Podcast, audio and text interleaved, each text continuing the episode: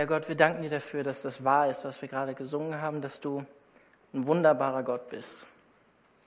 Und ich danke dir dafür, dass du hier bist. Danke, dass du mein Herz angesprochen hast in der Lobpreiszeit. Und ich bete darum, dass du jetzt einfach durch die Andacht, durch die Predigt ähm, unser Herz weiter ansprichst. Danke dir für die Möglichkeit, einfach ähm, zu predigen, dass ich heute dein Wort weitergeben darf und möchte dich darum bitten, dass du meine Hände füllst, dass du mein Herz füllst. Danke für diesen Abend. Amen.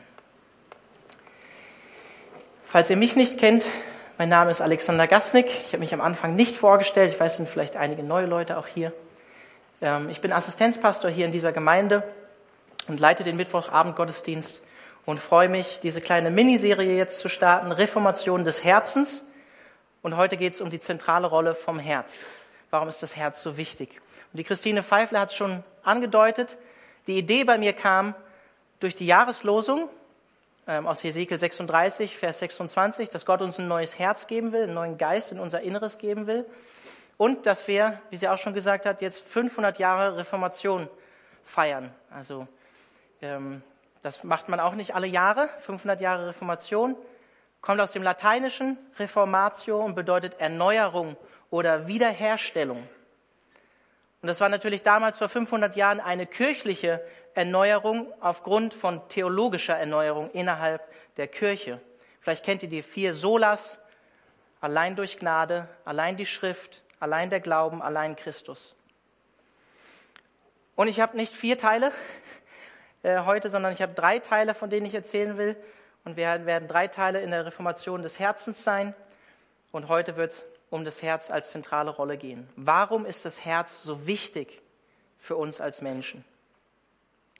nächsten Mittwoch geht es darum, ähm, um das verwundete Herz. Was haben wir für Hindernisse, die uns daran hindern, Wunden, Verletzungen, Gott unser Herz zu geben, wenn das Herz so wichtig ist? Wir werden am nächsten Mittwochabend dann auch Abendmahl feiern. Und dann übernächste Woche werden wir das Thema haben, zurück zur ersten Liebe, zurück zu Gott, zurück zu der Quelle, von der wir am Anfang im ersten Lied gesungen haben, die all unsere Herzenssehnsüchte, die wir als Menschen haben, alleine stillen kann und alleine befriedigen kann. Und mein Wunsch für heute Abend, ich will es wirklich kürzer machen, als ihr es sonst gewohnt seid. Wenn ihr mit mir durchs Predigerbuch gegangen seid, wisst ihr, das kann gerne mal 45 Minuten, 50 Minuten hier dauern. Wir gehen Vers für Vers durch die Bibel. Ich, mein Wunsch ist wirklich für diese Miniserie und vor allen Dingen auch für heute Abend, das soll keine theologische Übung sein heute Abend, ja?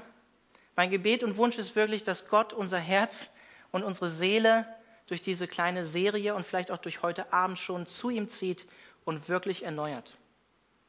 Und ich bin mir bewusst und war mir immer mehr bewusst, je näher der Abend gerückt ist, das kann nur Gott tun in euch. Das kann ich nicht durch Worte, das kann Christine Pfeifle und Band nicht durch das, was sie singen. Das kann nur Gott tun in uns, so wie es auch die Jahreslosung sagt.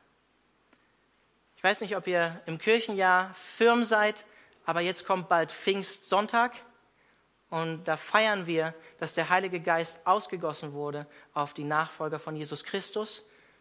Und er hat zu seinen Nachfolgern gesagt in der Apostelgeschichte, sie sollen warten, bevor sie das Evangelium weitergeben, von Jesus erzählen, bis der Heilige Geist auf sie gekommen ist und sie Kraft haben aus der Höhe, um Zeugnis für Jesus Christus zu sein. Das kann nur Gott in uns tun. Das hat nur Gott in den Jüngern getan. Die Apostelgeschichte ist zu einem großen Teil Geschichte vom Heiligen Geist, der durch die Jünger und durch die Apostel wirkt, durch die ersten Christen. Und ich glaube, Wiederherstellung und Erneuerung ist total wichtig im christlichen Leben. Gott muss das immer wieder in unserem Leben tun, auch wenn wir schon lange mit Gott gehen, uns einen geistlichen Neustart schenken. Ich bin zutiefst davon überzeugt, dass das christliche Leben, dass der Glaube eine Herzensbeziehung zu Gott ist, wo es um unser Herz, um unser Inneres geht. Ich glaube, der christliche Glaube ist keine religiöse Übung, Sinne, im Sinne von Prinzipien, die wir anwenden, oder dass wir bestimmte ethische Grundsätze erfüllen müssen für Gott, um ihm zu gefallen, sondern, oder dass wir die korrekte Lehre haben. Ich meine, wir lernen hier durch die, durch die Bibel, hier Vers für Vers in der Calvary Chapel, das hat hier Tradition, seitdem es die Calvary Chapel Bewegung gibt. Und das ist auch richtig und das ist auch gut. Gute Lehre ist wichtig. Aber das christliche Leben ist in erster Linie keine Exegese, keine Auslegung von der Schrift, sondern eine lebendige Beziehung des Herzens zu einem lebendigen Wesen. Und das ist Gott. Und er hat sich offenbart in Jesus Christus. Und er hat seine Liebe offenbart, wie es in Römer 5, Vers 5 heißt, durch den Heiligen Geist in unsere Herzen hat er die Liebe Gottes ausgegossen, heißt es da. Unser Herz gefüllt mit seiner Liebe. Diese Beziehung zu Jesus Christus, die ereignet sich bei uns im Herzen. Nicht nur im Verstand, wie wir es auch in dem Lied Mein Herz ruft gesungen haben. Es geht also heute und in dieser kleinen Serie darum, ähm, dass wir zum Kern des christlichen Lebens zurückkommen. Und das ist meiner Meinung nach das Herz. Warum ist das Herz so fundamental wichtig für unser Leben mit Gott? Für unseren Glauben? Diese Frage werfe ich jetzt mal in, die, in den Raum. Ich glaube, eine bessere Quelle oder eine bessere Antwort ähm, als Jesus Christus gibt es nicht. Ich möchte es aus Lukas 10, die Verse 25 bis 28 vorlesen, wo ein Schriftgelehrter, ein ähm, ausgebildeter Theologe der, der damaligen Zeit zu Jesus kommt. Und da heißt es, ein, Gesetz, ein Gesetzeslehrer wollte Jesus auf die Probe stellen. Meister, fragte er, was muss ich tun, um das ewige Leben zu bekommen oder wahres Leben zu bekommen? Und Jesus entgegnete, was steht im Gesetz? Was liest du dort?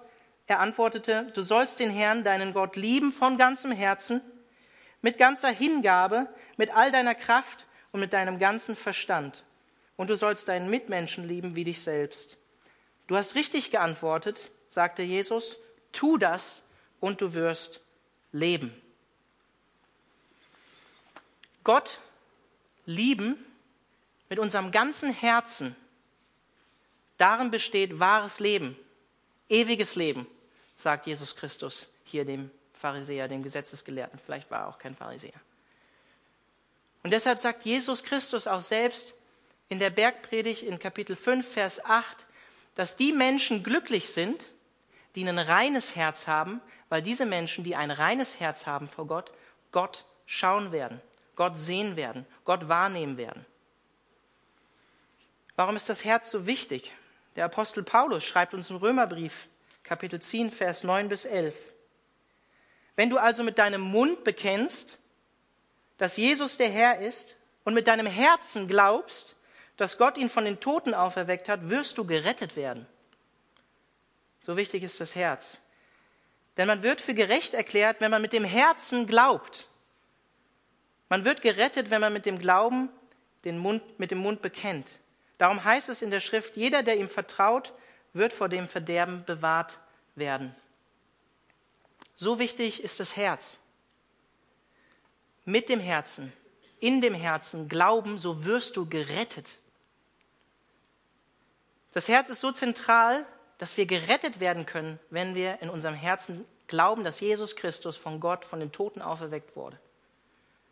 Man wird für gerecht vor Gott erklärt, wenn man mit dem Herzen glaubt, heißt es hier.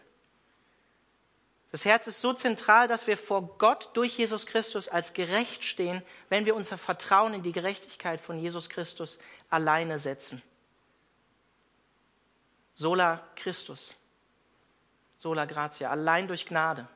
Glauben, Errettung, Gerechtigkeit vor Gott findet in unserem Herzen statt so fundamental wichtig ist das Herz. Deswegen betet Paulus im Epheserbrief Kapitel 3, Vers 17 auch für die Gemeinde in Ephesus, dass Christus durch den, durch den Glauben in den Herzen der Epheser lebt und lebendig ist. Und wenn euch Jesus Christus und der Apostel Paulus nicht reichen, um euch die Wichtigkeit des Herzens klar zu machen, ihr, ihr wisst, wenn ich jemanden zitiere, dann zitiere ich meistens Blaise Pascal, und den möchte ich auch wieder zitieren dazu. Blaise Pascal schreibt, es ist das Herz, das Gott fühlt und nicht der Verstand. Das ist Glaube. Gott dem Herzen fühlbar, nicht dem Verstand. Oswald Chambers, ein Baptistenprediger aus dem 19. Jahrhundert, sagt das sehr identisch. Fragt man sich, wo er das vielleicht gelesen hat. Was Pascal hier nicht meint, ist, dass wir unseren Verstand ausschalten sollen. Wenn ihr euch daran erinnert, Jesus oder der Schriftgelehrte antwortet Jesus auch, wir sollen den Herrn, unseren Gott lieben, auch mit unserem ganzen Verstand, nicht nur mit unserem ganzen Herzen. Und das ist auch nicht, was Pascal meint, wenn er hier schreibt, nicht mit dem Verstand. An anderer Stelle schreibt Pascal, wir erkennen die Wahrheit nicht mit der Vernunft alleine, sondern auch mit dem Herzen. Also er schließt die Vernunft nicht aus, das Denken. Aber er sagt, es ist das Herz, das Gott fühlt. Und das ist Glaube, Gott im Herzen fühlbar. Wahrheit erkennen wir auch durch das Herz, sagt Pascal. Und darum ist das Herz so existenziell wichtig für das geistliche Leben von uns als Christen. Ich habe lange überlegt, ob ich das Beispiel benutze, aber als ich mich bekehrt habe, ich spreche oft von meiner Bekehrung, aber es ist nun mal so, als ich mich bekehrt habe, hatte ich wirklich eine krasse Begegnung mit dem lebendigen Gott mit 16 Jahren. Das war wie Feuer in meinem Herzen, auf einmal Gott so zu erleben. Das ist nichts, wo ich, wo ich reingewachsen bin. Gott hat mein Leben von heute auf morgen umgekrempelt. Und das ist nicht bei jedem so, aber ich kann einfach nur davon erzählen, wie ich Gott in meinem Herzen wie Feuer, wie eine Kraft in mir gespürt habe, die man nicht beschreiben kann. Und ich war vorher Atheist.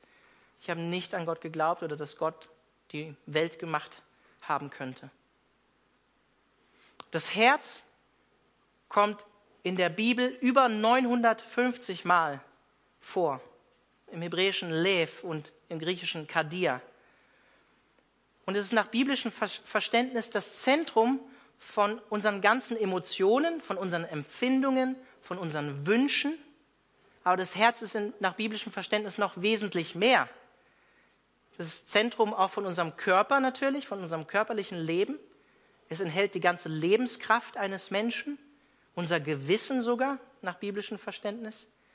Ist Zentrum des geistlichen Lebens, aber auch des geistigen Lebens, des Verstandes.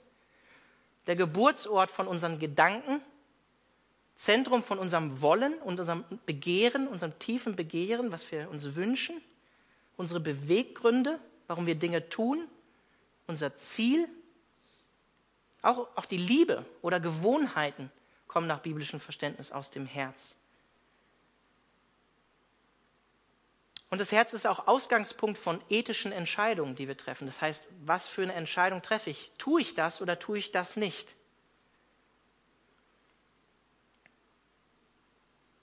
Ein Theologe aus dem 19. Jahrhundert, Franz Delitzsch, der schreibt dazu, das Herz ist wie eine Werkstatt und ein Ausgangsort alles Guten und Bösen in Gedanken, Worten und Handlungen.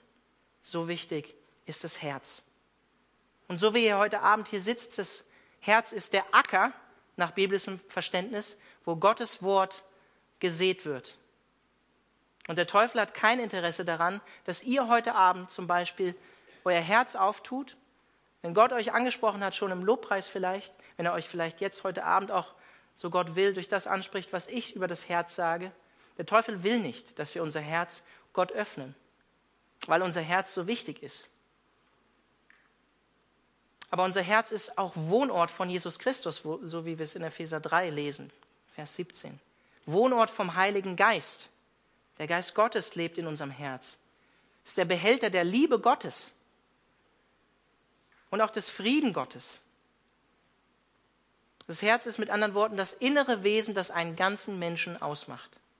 Die innere Mitte des Menschen. Die Essenz unseres menschlichen Daseins, unserer Existenz. Mit anderen Worten, das Herz ist alles. Das Herz ist alles. Wollen, Denken und Empfinden. Aber auch Ausgangspunkt von Hass, Sünde, Finsternis, und deshalb warnt uns auch Salomo, der mit großer Wahrscheinlichkeit vielleicht auch das Predigerbuch geschrieben hat, durch das wir hier im Mittwochsgottesdienst gegangen sind. Salomo schreibt in Sprüche 4, Vers 23, dass wir auf unser Herz Acht haben sollen, weil von dem Herzen die Quelle des Lebens, das Leben ausgeht. So wichtig ist das Herz. Deswegen sollen wir darauf achten. Er vergleicht das Herz mit einer Quelle, aus dem ein Wasserstrom kommt aus dem Leben fließt, was unser ganzes Leben beeinflusst. Wenn unser Herz nicht stimmt und gefüllt ist mit Dingen, die nicht gut sind, fließt aus unserem Herzen kein wirkliches sauberes Wasser.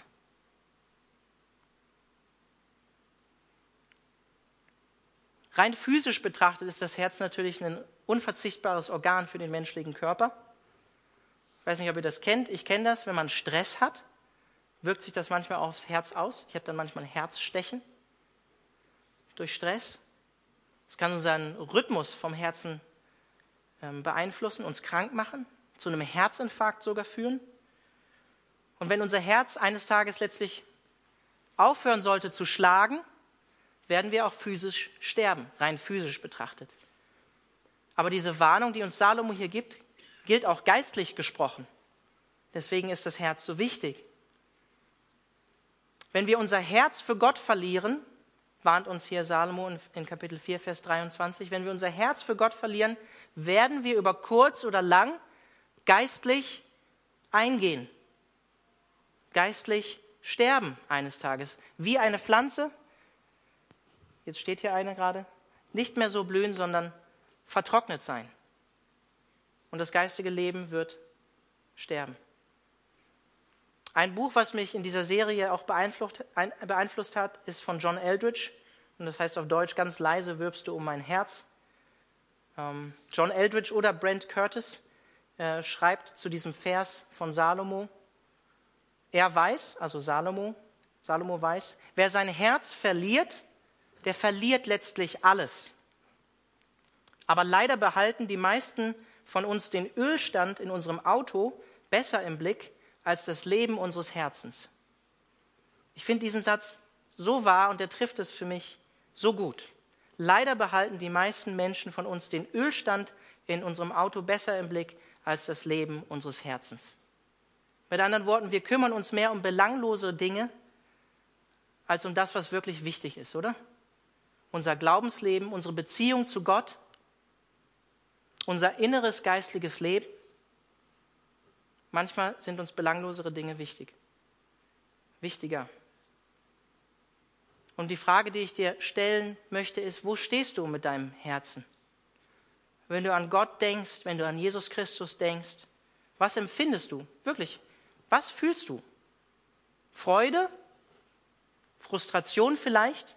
Vielleicht gehst du durch eine schwierige Zeit oder hast schwierige Dinge in deinem Leben erlebt. Was empfindest du? Liebe? Wut vielleicht sogar gegenüber Jesus, gegenüber Gott? Ich weiß von mir selbst und ich weiß, dass viele von euch, die schon lange an Jesus Christus glauben, ihre innere Liebe und ihre Hingabe für Gott, obwohl ihr heute Abend hier seid, verloren habt. Ich bin mir sicher, dass ein hoher Prozentteil hier im Gottesdienst sitzt, bei dem das so ist. Ihr sitzt im Kinosessel, seid heute Abend hier, macht eine religiöse Übung, vielleicht aus Pflichtgefühl, vielleicht weil Christine Pfeifle heute Abend hier ist. Aber seid ihr hier, weil ihr wirklich Sehnsucht habt, dem lebendigen Gott zu begegnen? Habt ihr wirklich Sehnsucht nach einer Begegnung mit Gott? Hat euch das hierher gebracht? Ich glaube, einige heute Abend sind wirklich hier und ihr habt euer Herz verloren, eure Herzensbeziehung zu Gott. Seid ehrlich zu euch selbst. Lasst Gott zu euch sprechen, lasst Gottes Geist zu euch sprechen. Aber ich glaube, das Ermutigende ist, und hier kommt die Jahreslosung wieder ins Spiel, Gott sagt in der Jahreslosung, ich, Gott, schenke euch ein neues Herz und lege einen neuen Geist in euch. Das sind natürlich Worte vom Propheten Hesekiel, 5. bis 6. Jahrhundert vor Christus, an das Volk Israel, lange vor unserer Zeit gesprochen in der babylonischen Gefangenschaft damals das Volk, in einer ziemlich hoffnungslosen Situation. Und da spricht Gott rein und sagt, ich will euch ein neues Herz schenken. Ich will, dass ihr umkehrt und ich werde das in euch bewirken. Vielleicht fühlen, euch, fühlen sich einige von euch in so einer Situation, dass ihr denkt, ihr seid im Exil. Nicht nah bei Gott, nicht beim Tempel wie damals, da wo Gottes Gegenwart im Volk Israel war, sondern fern von Gott. Nicht im verheißenen Land, sondern im Exil und gar nicht nah bei Gott. Und vielleicht haben euch auch die Verse, die wir gesungen haben, nicht wirklich in euer Herz angesprochen. Vielleicht fühlt ihr euch weit entfernt von Gott. Aber Gott ermutigt in dieser Situation sein Volk und sagt, auch wenn sie abtrünnig sind und ihm nicht mehr vertrauen, er will das tun. Er will sie wiederherstellen und sie erneuern. Und das will Gott euch auch zusprechen durch die Jahreslosung. Und dazu brauchen wir Gott. Dazu brauchen wir Gott. Wir können das nicht produzieren durch so einen Gottesdienst, durch eine Serie. Wir können die Bahnen dafür ebnen, die Leitplanken dafür stecken, aber letztlich muss Gott das in euch, in mir bewirken. Das Schenken, wie es heißt. Uns ein neues Herz schenken, allein aus Gnade. Und ich finde es gut, das zu wissen, weil all unsere Bemühungen und das, was wir tun, wie wir uns anstrengen, um unser geistiges Leben zu leben, unsere Sehnsucht nach Veränderung, die sind ja auch gut und richtig, aber letztlich ist Gott, der Veränderungen in uns bewirkt. Durch Gnade wird das Herz fest, heißt es auch im Neuen Testament. Unsere eigenen Bemühungen sind zum Scheitern verurteilt. Und nur Gott kann uns ein neues Herz schenken, unser inneres Wesen erneuern. Und das ist wirklich ein Wunder, wenn das passiert. Es ist wirklich nicht selbstverständlich, es ist ein Wunder. Und die Frage ist, wenn Gott das tun kann, tun will, in uns tun möchte, und wir dazu eigentlich gar nicht so viel tun können, als sagen, ja, hier bin ich, ist die Frage an euch alle, lassen wir das zu? Lassen wir Gott an unser Herz? Oder sagen wir, pff, ist mir zu intim? Wollen wir uns wirklich von Gott beschenken lassen? Wenn du dein Vertrauen und dein Glauben und dein Herz in Jesus Christus gesetzt hast, dann bin ich davon überzeugt, hat sich diese prophetische Aussage im Hesekiel-Buch, hier in Kapitel 36, Vers 26, erfüllt. Durch den Heiligen Geist in dir. Es ist verwirklicht. Paulus sagt im zweiten Korintherbrief, dass wir, wenn wir Christus angenommen haben, dass wir eine neue Schöpfung geworden sind. Das alte Leben ist vergangen und siehe, wir sind Neues geworden. Wir sind ein essentiell neuer Mensch geworden. Wir haben ein neues Herz bekommen. Er nennt uns im ersten Korintherbrief auch, nennt er uns Tempel des Heiligen Geistes. Die Gegenwart Gottes wohnt nicht mehr in einem Tempel wie im alten Israel, wie bei Hesekiel, sondern hier, in unserem Herzen. Das ist Wahnsinn. Das ist ein Wunder. Und es versteigt meinen, über meinen Verstand, das zu erklären oder verstehen zu können. Aber selbst wenn das schon geschehen ist, durch den Heiligen Geist in uns, weil wir unseren Glauben in Jesus Christus gesetzt haben, muss Gott es immer wieder tun in uns. Das ist nicht nur einmal wie bei mir mit 16 Jahren, ich habe mich bekehrt. Gott muss das immer wieder tun. Gibt einen Kampf um unser Herz zwischen Licht und Finsternis. Stell dein Herz ins Licht.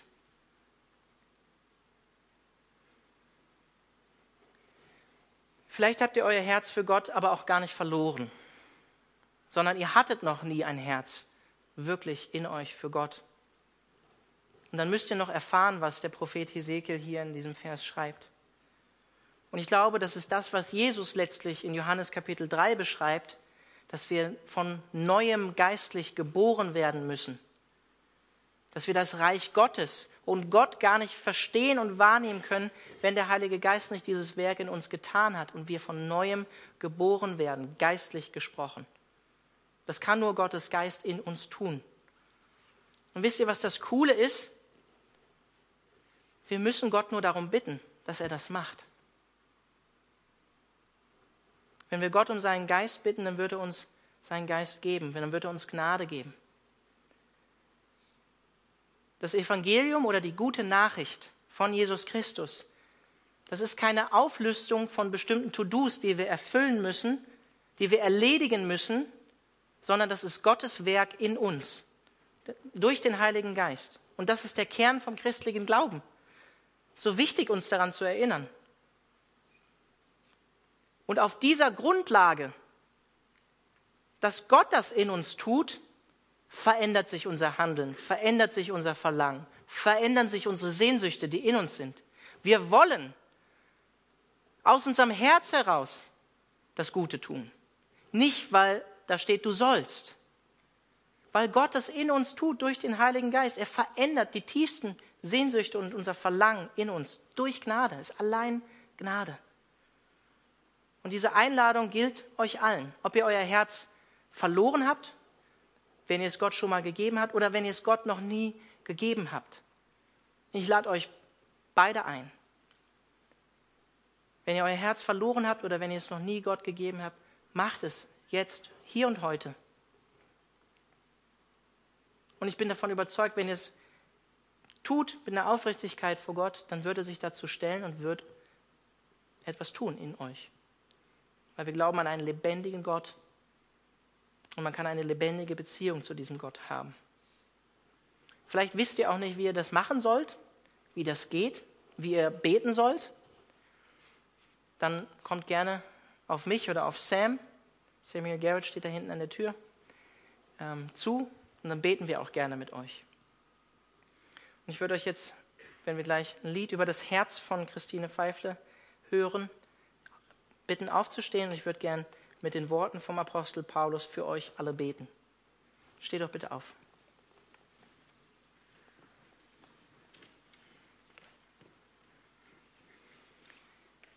Paulus betet für die Epheser, aber auch für uns. Und er betet, ich bete darum, dass Gott, der Gott unseres Herrn Jesus Christus, der Vater, dem alle Macht und Herrlichkeit gehört, euch den Geist der Weisheit und der Offenbarung gibt, damit ihr ihn immer besser kennenlernt. Er öffne euch die Augen des Herzens, damit ihr erkennt, was für eine Hoffnung Gott euch gegeben hat, als er euch berief, was für ein reiches und wunderbares Erbe er für die bereithält, die zu seinem heiligen Volk gehören, und mit was für einer überwältigenden großen Kraft er unter uns, den Glaubenden, am Werk ist. Herr, und das beten wir gemeinsam. Öffne uns die Augen des Herzens. Herr, wir beten darum, da wo wir tot sind innerlich, auch ein Kapitel weiter im Hesekielbuch, wo tote Knochen sind, da hauchst du neuen Odem, neuen, neues Leben ein. Herr, und was immer es ist, was uns abhält, davon unser Herz dir zu schenken, was für Verletzungen, was für Wunden uns abhalten, Herr, wirk du in uns und schenk du, dass wir unser Herz dir geben und anvertrauen und neu öffnen. Amen.